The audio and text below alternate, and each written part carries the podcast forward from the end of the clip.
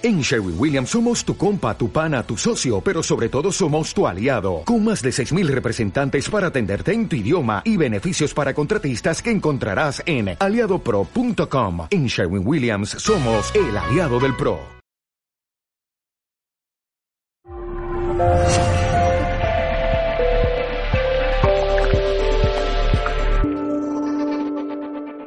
Muy bien, y nos vamos a otra francesa, Jean Tripier. Yo esta mujer la conocí el año pasado. Conocí la obra, me refiero. Ella, os podéis imaginar, todavía no tengo la cualidad de, del tú a tú. Ya murió en el 44, pero eh, la Casa Encendida, que es un lugar de exposiciones eh, en Madrid, pues de vez en cuando hay exposiciones increíbles, ¿no? Entonces hubo una exposición que me la recomendó, por cierto, Javier Sierra, y me dijo, pues, pues hay una mujer, Jean Tripier, que deberías conocer, que deberías ver su obra, porque está dentro de, esa línea de investigación que a ti tanto te gusta, ¿no? que es descubrir a personas desconocidas, pero que han dejado también su granito de arena, de luz, de conocimiento o de arte en sus obras. Y en este caso, pues Jean Tripier me sorprendió. Fui con mi esposa, con Begoña, que se apunta a todas mis locuras, y, lo de esta mujer es increíble porque ella hacía dibujos. También acabó en un sanatorio, acabó con desarreglos mentales, pero bueno, también por esa. Muchas veces los desarreglos mentales no es porque estuviera loca, sino sencillamente porque sus coetáneos a veces no llegaban a entender lo que ella era capaz de expresar, ¿no? De hecho, la llamaban la planetaria, os podéis imaginar, ¿no? Un poco casi a nivel despectivo. Y ella decía que era medium de primera necesidad, porque con la que contactaba sobre todo era con Juana de Arco. Ella consideraba que Juana de Arco era la que le inspiraba muchísimos de sus cuadros y de sus obras, porque hacía dibujos, hacía pinturas y hacía bordados. Esta mujer también se dedicaba a eso. Y estos dibujos que hacía, sobre todo con tinta china, yo que lo llamaba clichés, ella eh, contactaba, evidentemente, tenía esa conexión, ¿no? Pero una conexión increíble con el otro lado. O sea, ya no formaba parte del mundo espíritu y tal, pero sí le interesaba un poco todo lo que era las corrientes y los movimientos esotéricos. Y ella muchas veces escribía, escribía de forma automática, casi al dictado ¿no? de lo que la iban diciendo. Y a veces, y esto es algo curioso, encima de esas palabras, de esos textos, hacía como un borrón, un cliché que ella llamaba. ¡Bum! Lo emborronaba pero lo emborronaba que a veces hasta tapaba el texto entero, ¿no? entonces dices, ¿a cuento de qué? Bien eso, o sea, que ella escriba y luego ponga estas manchas. Claro, esto para nosotros parece algo extraño, ¿no? Algo insólito, pero evidentemente si ella lo hiciera por algo, es porque al final lo que era la mancha, o lo que nosotros pensamos que son manchas, acordaros del test de Rochard, ¿no? A lo mejor lo que nosotros pensamos que son manchas es un tipo de mensaje, es un tipo de dibujo que no sabemos interpretar, pero que está ahí. Y que ella empezó a hacer, ya digo, de una forma compulsiva. Además, son cuadros pequeños, ahora lo vais viendo, donde va mezclando texto, a veces el texto se va curvando para formar figuras, y luego va poniendo manchas y manchas. Estos son los clichés, ¿ves? Ahí veis uno del año 38, donde ella escribe, y en estos no hay quedado emborronado lo que es el texto, pero en otros sí, veías claramente que el texto estaba tapado, como si se le hubiera escapado la mancha o sencillamente porque lo hizo adrede o había algo que ya no quería que se viera, que se ocultara deliberadamente. Fijaros, empezaba a escribir y escribir y escribir. Y esos mensajes, que son legibles, ¿no? En algunos casos, pero son incomprensibles. O sea, se puede leer, o sea, no es una escritura extraña, pero los mensajes son difíciles de entender. Y aquí lo que hace es aparentar que está también haciendo estas manchas, estos clichés con la tinta china de antes. Pero, claro, ¿tiene algún tipo de significado? ¿Es una especie de código secreto que nos ha pasado Jean Tripier? No lo sé, no lo sé. Esto ahí veis cuando fui a la exposición, pues bueno, ves, son cuadros pequeñitos que iban expuestos a más en pares. Parece como emborronado, parece como si fueran cuadros caóticos, ¿no? Pero yo estoy convencido, y yo creo que vosotros también, y más después de lo que estoy diciendo, que tiene un significado, claro que tienen un mensaje oculto. Para que a lo mejor no sabemos descifrarlos. Ahí tenéis más, más cuadros hechos en esta exposición de la Casa Encendida, que está ahí en la calle Embajadores, en Madrid. ¿Ves? Parece que es algo que no, no tiene una coherencia. Pero es que cuando hablamos del mundo espiritual, cuando hablamos de ese mundo, tan intangible, pero que está más cercano a nosotros de lo que nos imaginamos, todo tiene una coherencia. Ya sabes que no hay errores, que no hay casualidades. que hay causalidades y que todo obedece a un propósito. Y más cuando una mente como la de Jean Tripier fue capaz de, hacer todo esto, ¿no? Cuando ella, además, incluso la ingresaron ¿no? en, la Maison, la Blanche, que llamaba, ¿no? La, la, Casa Blanca, pero que era un término eufemístico para designar el psiquiátrico. Y una de las cosas que también hace son bordados y tejidos. O sea, no solo sus pinturas, no solo sus dibujos, no solo sus textos, sino también bordados. Ella empieza a bordar, a bordar. Pero si veis, un poco con un diseño muy similar. Un diseño también como aparentemente caótico, también con sinuoso, con sus espirales, con sus círculos, una vez más, ¿no? con esa especie de movimiento que ella intenta impregnar en sus lienzos o en este caso en sus bordados. Y esto, y borda, y borda. Y esto también forma parte de la exposición. Pero es que esto ella lo consideraba talismanes. Cada uno de estos que hacía, que lo solía regalar a la gente, era como un talismán. Es como cuando te regalan una medallita de, de San Benito o te regalan una cruz de Caravaca. Ella hacía bordados, bordados y bordados, con una cierta intencionalidad, y luego los regalaba. Y pensaba que ahí estaba un poco su espíritu, que eh, con ese bordado, si lo guardaba en un sitio cercano a su cuerpo o, en la casa, que estaba protegido. Curioso, ya digo, Jean Tripier. Acordaros de ese nombre porque pintó muchísimo y me llamó la atención eso, de que también utilizara el bordado, que utilizara todos los medios que tenía a su disposición y que, por desgracia, pues otra de esas mujeres que acabó en un psiquiátrico acabó olvidada y que, bueno, pues por suerte se pudieron recuperar toda esa ingente obra. Pero obra eh, hecha no en lienzos, imaginaros, ¿no? en papeles, eh, en el reverso de sobres, donde ella podía, lo que ella encontraba.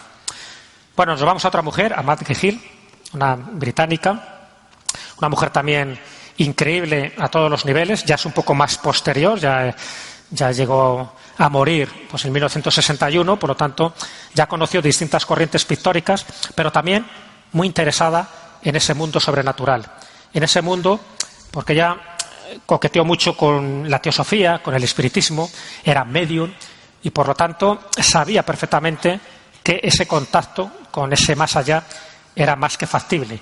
Y los cuadros que hace, los dibujos, es también un poco con esa tinta china, con, eh, con, todos los materiales que ella tenía a mano, una vez más vuelve a representar caras, muchas caras, con tocados, con peinados, pero que no eran rostros de este mundo.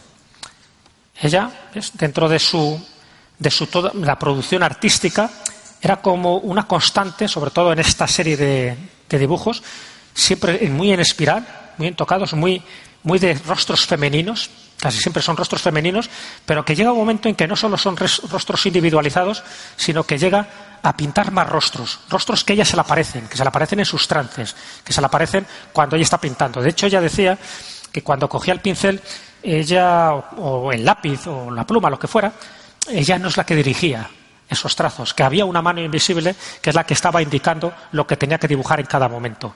Y empieza a dibujar caras, ¿ves? Es como que van saliendo, es como una especie de, de tapiz donde salen rostros, rostros y rostros en el fondo es un poco como una visión onírica. Cuando alguien tiene un sueño, cuando incluso alguien tiene un viaje psicodélico, según cuentan lo que lo han experimentado, empiezan a salir rostros de la nada, rostros pero que a la vez están dentro de una especie de estructura, de una geometría sagrada, en este caso de escaleras, en fin, tipo Esner, de esas escaleras que suben y que bajan, que se van mezclando con círculos, con flores, con elementos geométricos, pero rostros, como que van estampándose.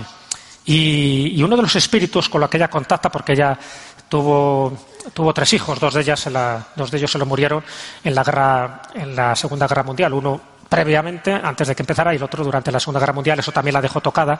Es a partir de ahí, a cuando ella tenía 38 años, cuando dicen sus biógrafos que se la despierta esa capacidad mediúnica. ¿Veis? Otra vez un elemento traumático.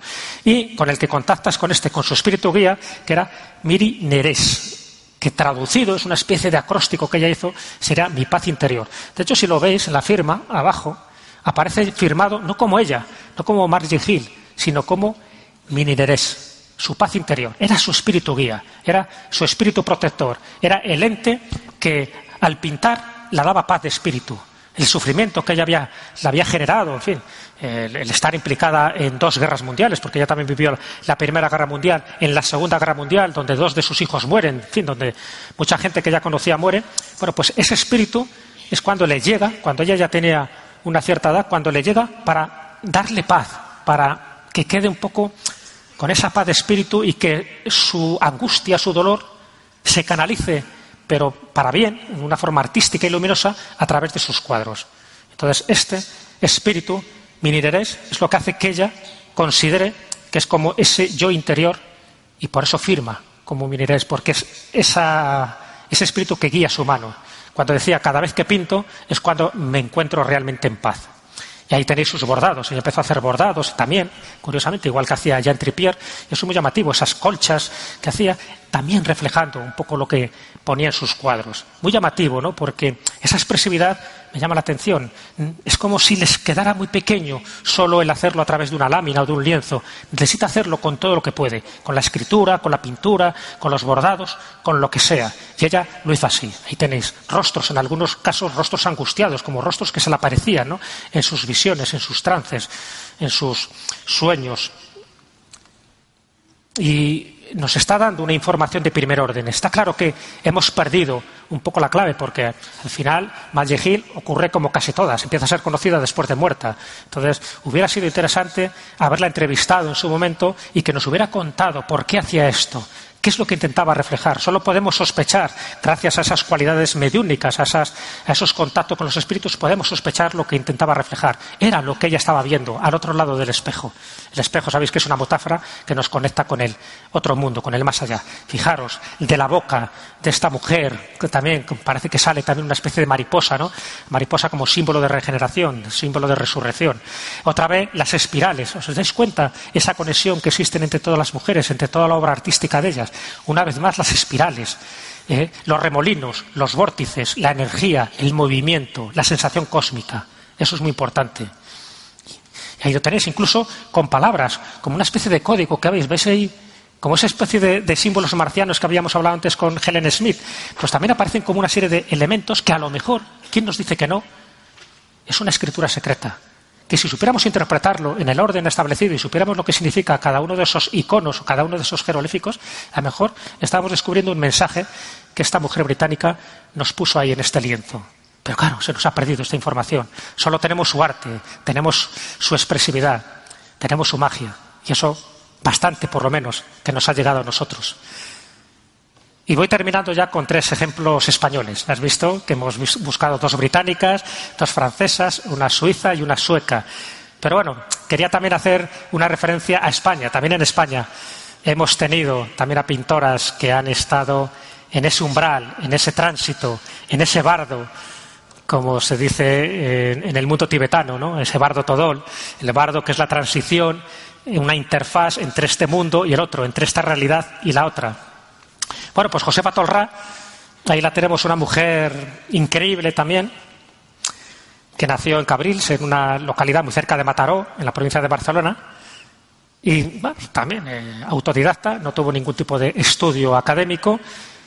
Y la tía Pepeta, como así la llamaban cariñosamente, pues se dedicaba a pintar, a reflejar cosas. Ella sí que es verdad que estuvo muy vinculada también a esos movimientos teosóficos, surrealistas, eh, pero sobre todo muy relacionados también con, bueno, pues con la teosofía de Blavatsky, porque ella le interesaba mucho conocer ese, el otro lado. Entonces empieza a pintar, empieza a pintar ahí, firmado como Josefa Tolrat. Estaríamos dentro de ese estilo pictórico naif. Ella, evidentemente, al no tener conocimientos pictóricos, pues expresa lo que puede, con esa especie de, de remolinos encima de las cabezas ¿no? de, de las damas, de las mujeres que ella, que ella pinta y que, de alguna forma, sabiendo un poco su trayectoria, porque ella es medium, ella eh, hace sesiones espíritas, ella contacta con los espíritus, y entonces, pues, va reflejando en sus cuadros este, este tipo de sinfonías, de sinfonías pictóricas muy llamativas y que llamaba mucho la atención a su gente. De hecho, esta mujer prácticamente vivió siempre en esta localidad de Barcelona y no salió de allí, prácticamente no viajó y reflejaba esto. Ahí tenéis un poco el, paraíso, su visión de Adán y Eva siempre fruto de esas visiones que ella tenía, y un poco como queda reflejado el ángel exterminador, en fin, animales que aparecen en ese jardín del Edén, en todas sus recreaciones, un ser ¿no? Eh, espiritual, porque ella decía también que contactaba con seres angélicos, todas esas pinturas que pasaron muy desapercibidas, porque ya digo que era una mujer de pueblo, que no tuvo ninguna conexión con los círculos artísticos más importantes de Cataluña o de España en aquel momento, iba reflejando estas cosas. Pero algunas, ¿veis? Muy llamativas, ¿no? Porque hay como un contraste entre el blanco y negro y el color, como si fueran fogonazos, fogonazos de luz, fogonazos de, de clarividencia, ¿no? Porque ella tenía esa clarividencia, incluso adivinaba hechos que iban a ocurrir en el futuro. Pero muy llamativo lo de Josefa Tolra, que ahora se, se la ha descubierto, ¿no? con exposiciones que se están haciendo itinerantes donde aparece reflejado esta mujer. Ella lo llamaba seres de luz y el poder, la energía que expresaba en sus cuadros lo llamaba la fuerza fluídica. Y decía, yo tengo una fuerza fluídica, no le definía, no decía qué espíritu era, si era Juana de Arco o era el otro, no, no, era la fuerza fluídica. Y esa fuerza fluídica lo expresaba, una vez más, fijaros, en esos círculos, en esos vórtices, como no, constante en todas las mujeres, que me di cuenta ¿no? cuando iba preparando esta charla a lo largo de estos meses, porque hay cosas que he ido quitando, cosas que he ido añadiendo, pero al final vi que había una conexión entre estas nueve personas, esa fuerza fluídica y sobre todo esa conexión de todos de los seres de luz. Siempre hablan de seres de luz, seres espirituales, seres angélicos, seres que están al otro lado, seres que están para que nos ayuden. En ningún caso he encontrado a personas que contactaran con fuerzas demoníacas o con personas que, dijeran que su arte era un arte del dolor, todo lo contrario, su arte era terapéutico, era un arte que le servía para ellas, pero a la, a la, vez aquellas personas que veían sus cuadros, hay testimonios de este tipo, aquellas personas que han visto sus cuadros, estos que yo he reflejado, se sentían también reconfortados. Es como si tuvieran también una transmisión terapéutica que el mero hecho de contemplarlos también te relajaba, te daba una paz espiritual. En algunos casos te podía curar, curar en el sentido amplio de la palabra, ¿no? Y este es uno de los más famosos, que ya llamaba la gran teósofa. Eso quiere decir la vinculación que ella tenía con la teosofía, ¿no? Con la teosofía de Madame Blavatsky, de Annie Besant, en fin, de todos los que continuaron un poco la trayectoria. Entonces, bueno, pues uno de sus cuadros lo tituló La gran teósofa, fijaros, de 1953, precisamente por eso, por la conexión que tenía con estos grupos esotéricos que intentaban también dar una visión científica de esa otra realidad, de la realidad daimónica, como diría Patrick Harpur. Y también dibujaba, ella pintó muchísimo, pero también dejó unos 15.000 cuadernos de notas, 15.000. No se han conservado todos, sino estos cuadernos donde ella pintaba, pero también escribía cosas que la venían, algunas de ellas de manera inconsciente, lo fue reflejando. Y es muy llamativo porque sus cuadernos, igual que sus dibujos, nos dan una cosmovisión de Josefa Tolra interesantísima, ¿no? De una mujer, ya digo, mm, sin ningún tipo de estudio, pero que fue capaz de tener un corazón tan amplio, tan extensivo, tan generoso, que nos dejó como regalos toda esta obra pictórica, ¿no? Alguna de ellas por entender, ahí aparecen seres un poco de la naturaleza, ¿ves? Como gnomos, como, como duendes, porque también ella tenía esa conexión con estos espíritus elementales de la naturaleza. Y Remedios Varo, esta es la más, conocida posiblemente de todos. Una mujer adscrita al movimiento surrealista, una mujer increíble también, porque tuvo una vida en fin, llena de, penalidades, incluso estuvo encarcelada por los nazis porque ella se enamoró de un poeta surrealista, de Benjamín Peret, se fue a Francia, es una mujer que nació en un pueblo de Girona y mucho y estuvo, pues eso, entre España, entre Francia y en México ya digo, dentro del mundo surrealista, pero sobre todo, y es lo importante para mí, Remedios Varo, cada vez que veo sus cuadros, yo dije, ¿cómo puede ser que esta mujer no sea todavía mucho más conocida? Porque ahí tenéis, son ejemplos de lo que sería una pintura no tanto mediúnica, sino onírica. Ella reflejaba sus sueños.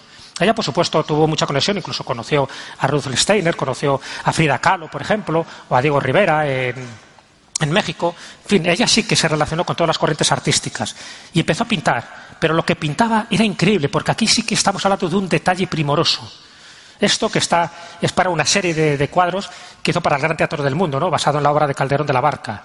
Todo está relacionado con sus sueños, pero también con sus contactos, porque ella también practicó el espiritismo y con las personas que se relacionó, y sobre todo en México y en París, aprendió cábala, aprendió alquimia, y con Carrington, con una de las mujeres más importantes de, principios del siglo XX, con Carrington, con Leonora Carrington, aprendió lo que era la brujería. Y por ello utilizaba mucho lo que era la mujer maga también. ahí tenéis, os he una pequeña selección solo de cuadros ¿no?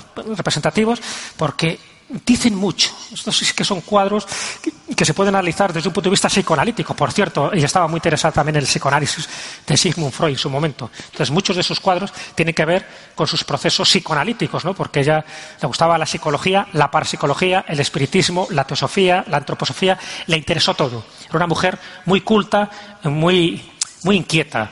Premonición, ¿a qué se está refiriendo con este tipo de seres de, luz que aparecen debajo? increíble, ¿no?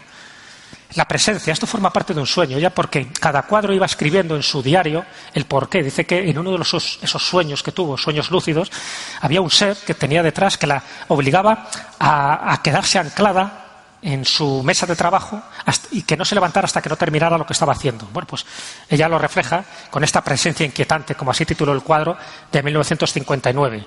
Entonces, ¿ves? Una vez más, esa especie de raíces, de remolinos, de cosas que van saliendo y que reflejan muy bien ese arte onírico y que me parece que es de primer orden. O los tres destinos, fijaros qué cuadro, es uno de mis cuadros favoritos. Son tres personas, como en tres atalayas que están, pero están unidos las tres personas por hilos como esos hilos rojos del destino que hablan los cuentos japoneses. Pero cada hilo, veis que los hilos forman también como una especie de arquitectura, como un universo. Es decir, los hilos por los que están unidas estas tres personas aparentemente distantes están creando también una conexión, están creando un microcosmos. En el fondo es lo que nos pasa a todos, todos estamos unidos por hilos. Aquellas personas que nos, tenemos, que conocer antes o después, estamos unidos por hilos. Bueno, pues esos son los hilos que ella describe en estos sueños oníricos que luego plasma de una forma magistral o mujer salido del psicoanálisis. Ya digo que era su obsesión por el psicoanálisis, cómo aparecen sus rostros y cómo aparecen pues, distintos elementos, esa dualidad, esa, identificación que el ser humano siempre está buscando precisamente para encontrarse a sí mismo. Y una forma de encontrarse a sí mismo es entrando también en otras dimensiones, en otras realidades. O La cazadora de astros. Es increíble este cuadro, hasta el punto de que a Valdés, a una escritora cubana, le inspiró una obra basada en la biografía de, de Remedios Varo, que se titula así, Cazadora de Astros. Zoe Valdés. ¿Y sabéis quién, quién, también se inspiró mucho en los cuadros de Remedios Varo? Madonna.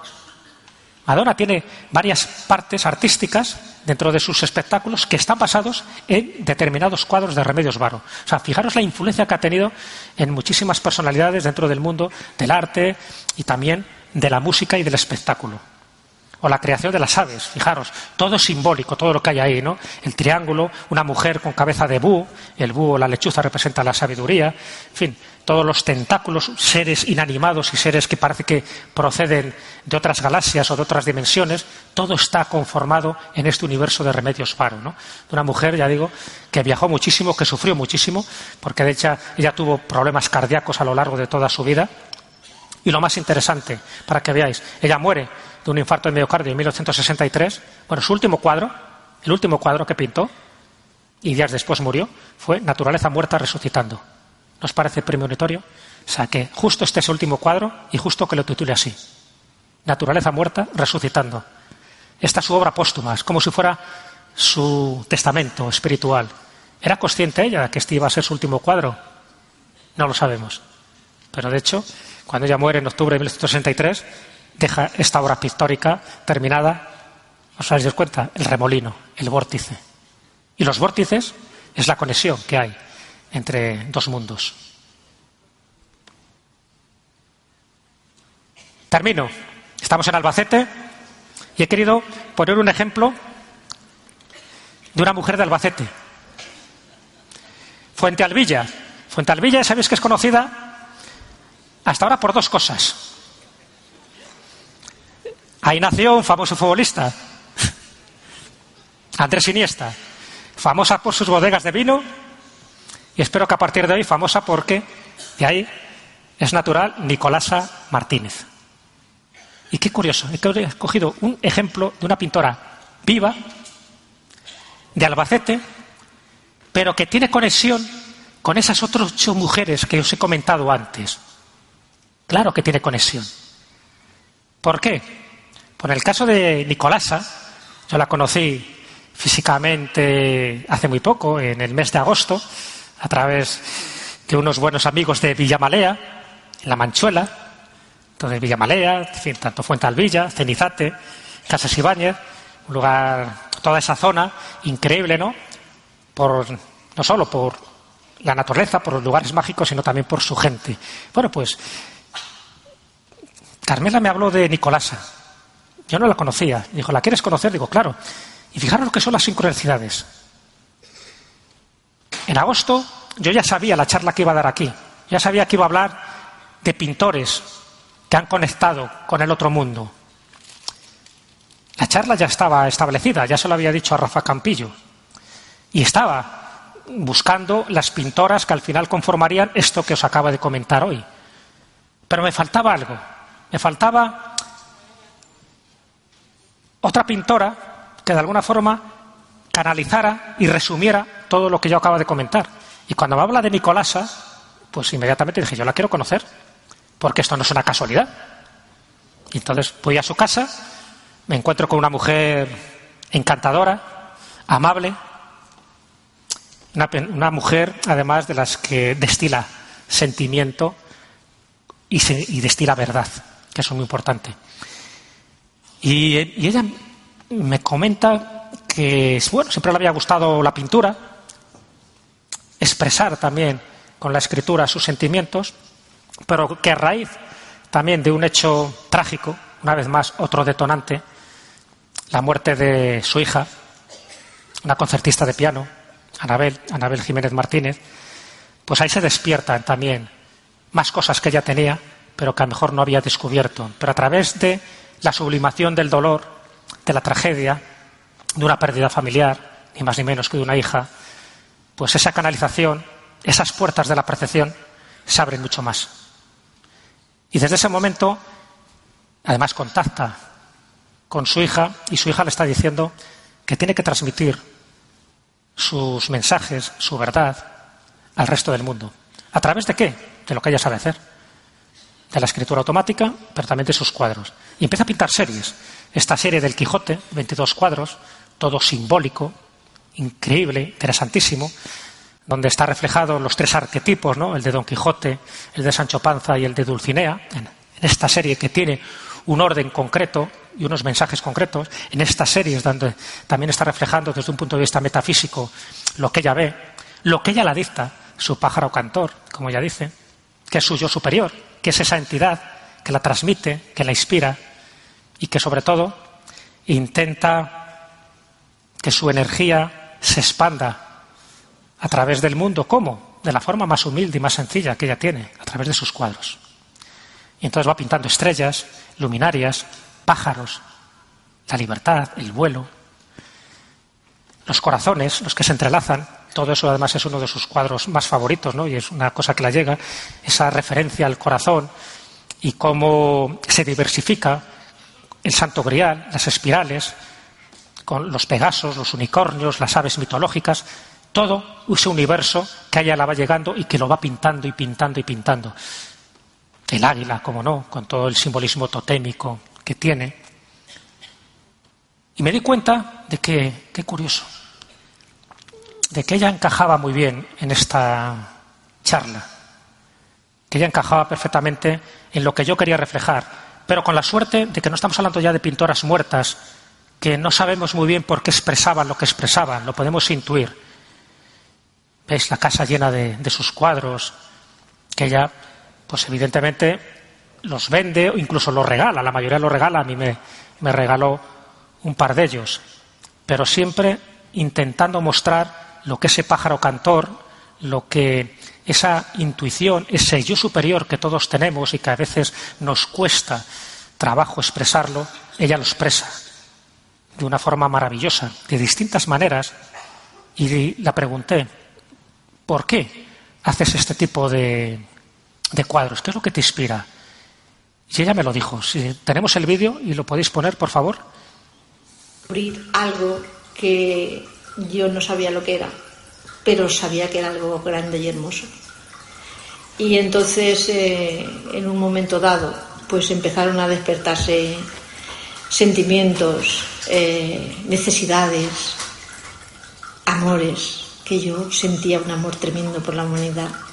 Yo no sabía lo que era. Me decían, eso, ¿por qué piensas así? Sí, tal? Pero yo sabía que algo tenía yo que hacer. Entonces, en, esa, en ese despertar fue muy, fue muy traumático, pero gracias a Dios lo pude superar, con ayuda divina. Siempre el Cristo para mí es, es una parte fundamental de mi crecimiento interior, haber creído siempre en, la energía crística. Y entonces, eh, cuando ya me pude superar de este trauma que os comento tan, tan traumático, pues entonces pensé que yo tenía que hacer algo diferente, porque yo provengo del campo. Y era la típica ama de casa que no hacía más que guisar y fregar. Entonces eh, pensé que a través del arte me iría bien, porque no me gustaba ir a estar por ahí toda la mañana en el mercado o gastar tiempo así en lo que fuera. No, yo quería, yo quería descubrir algo y pensé que el arte me podría ayudar. Entonces empecé a escribir poesía. Yo antes no sabía ni lo que significaba la poesía y luego me pongo a escribir poesía. Que eso fue tremendo. A la raíz de escribir, pues entonces eh, sentí que podía pintar y que podía pintar expresando poesía. Y fue ahí una combinación. Tuve la gran suerte de encontrar unos profesores muy buenos que me enseñaron no solo a, a hacer trazos con los pinceles, sino a amar el arte y a saber la importancia que tenía. Y entonces pude darme cuenta que yo podía pintar, porque una profesora me dijo, Tú tienes algo en tu pintura que yo no te lo puedo corregir. Y eso me hizo que pensar, porque dice que, tenía algo en la combinación de colores que solamente determinadas personas eh, lo podían conseguir. Y yo, eso me hizo pensar, claro que me hizo pensar. y empecé a pintar.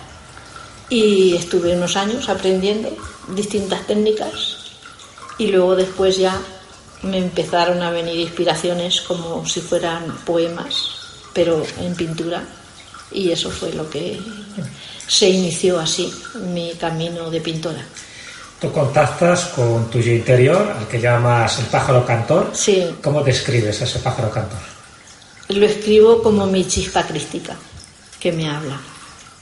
Porque he sentido tanto amor siempre por, por la energía de Cristo que creo que ese amor me ha abierto esa conexión.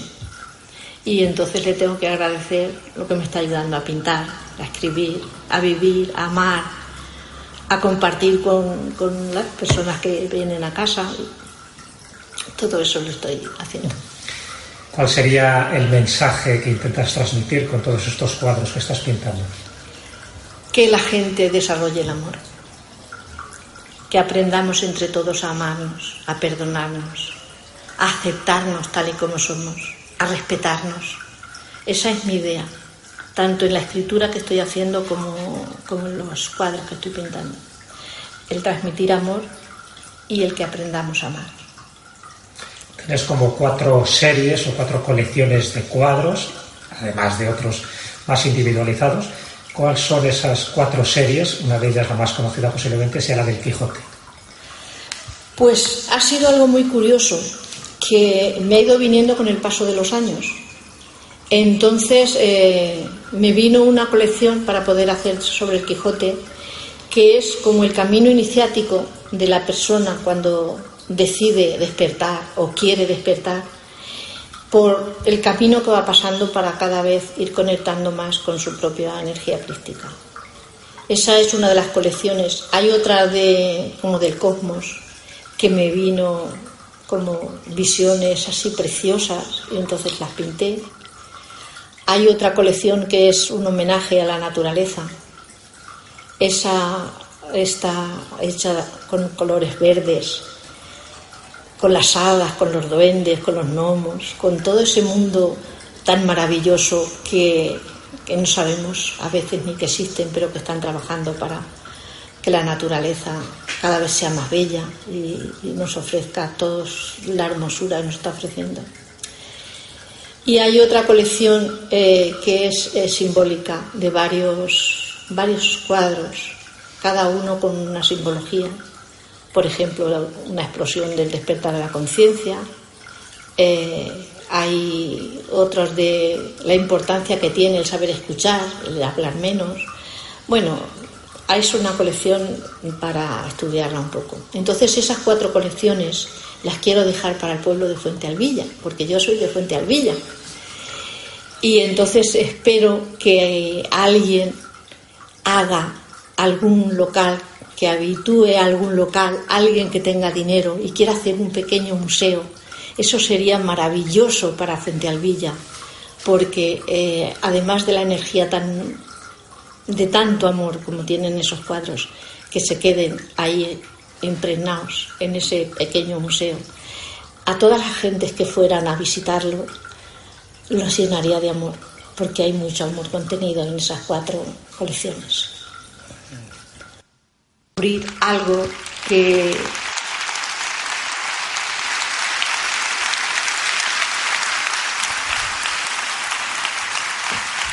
Carralo. Dar todas las luces, si podéis. Vamos a iluminar la sala. Este es el testimonio de Nicolasa. Este es el testimonio de una mujer. ¿Se va? Dejamos ahí. De una mujer de Albacete, de una mujer que expresa con este sentimiento, con este amor, lo que ella ha aprendido por esas distintas vías del conocimiento. Y es una mujer que ha tenido el detalle de estar hoy con nosotros. Me gustaría que se levantara.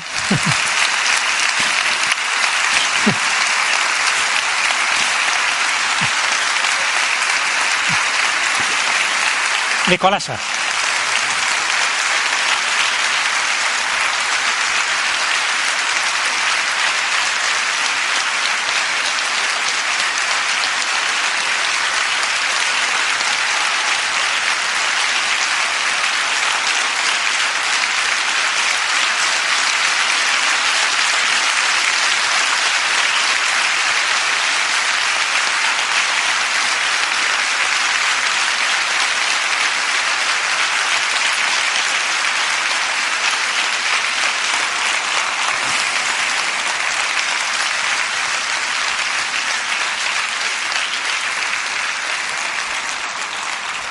con esto, queridos amigos, termino mi charla. Sencillamente he querido dar mi pequeño homenaje a una mujer que por suerte está viva, que nos puede contar por qué hace esto, cuál es el proceso, porque hay también más Nicolasas, más hombres, más mujeres, que estoy seguro que también de una forma anónima están contribuyendo a esa hermandad, a esa expresión de amor, a esa solidaridad, a intentar hacer este mundo un poco mejor de cómo lo hemos encontrado. Y el arte, la pintura, es un buen ejemplo para ello. En el fondo, si os dais cuenta, estas nueve mujeres están representando todo un arquetipo, está representando todo un movimiento a través de esa energía femenina, no por casualidad, son todas mujeres, no por casualidad, me dijo Nicolasa cuando la vi, dice, fíjate, yo recibí un comunicado hace tiempo que me decía que antes o después llegaría una persona que daría a conocer mi arte. Ya no sabía de mi existencia ni yo de la suya. Yo no sé si este congreso servirá, pero quiero que Nicolasa sea un poco la punta de lanza para tantas y tantas personas que de esa forma callada, anónima, en fin, aportando esa gota de agua al océano, están dejando que, que fluya esa energía fluídica, como decíamos, ¿no? Decía Teresa de Calcuta cuando hacía esta gran labor humanitaria, dice, si es que todo lo que está haciendo ahí en la India es que son como gotas de, agua en un océano, son apenas imperceptibles. Y ella decía, dice ya, pero es que sin esta gota de agua el océano no sería igual. Yo creo que cuando se expresa el arte de esta manera, lo que están haciendo es hacer visible lo invisible. Están haciendo que lo tangible sea una expresión para manifestar lo intangible, para que el nahual se manifieste dentro de este tonal y que no nos olvidemos que estamos aquí para algo, para una misión. Cada uno tenemos un propósito de vida. El hecho de que estemos aquí y ahora es esencial. Y es esencial porque todos en nosotros somos vórtices de energía que estamos generando pues unas motivaciones a otras personas. Nosotros somos focos de luz, somos faros. Y somos lo más importante, que no lo debéis olvidar y que creo que lo está repitiendo a lo largo de esta charla y de estas nueve mujeres. Todos, absolutamente todos los que estamos aquí, no los que están fuera, como diría Hugo Simolani, no los que están fuera, los que estamos aquí, todos somos auténticos seres de luz. Transmitamos la luz. Gracias.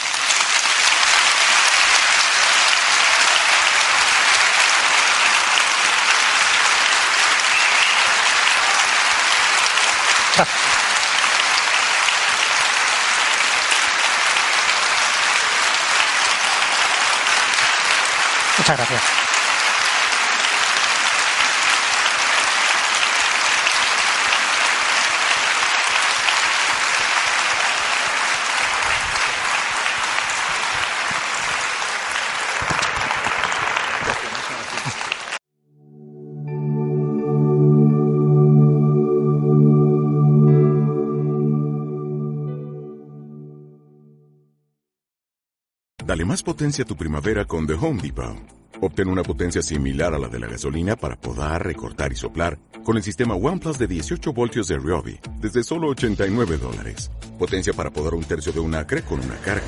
Potencia para recortar el césped que dura hasta dos horas. Y fuerza de soplado de 110 millas por hora. Todo con una batería intercambiable. Llévate el sistema inalámbrico OnePlus de 18 voltios de Ryobi. Solo en The Home Depot. Haces más. Logras más.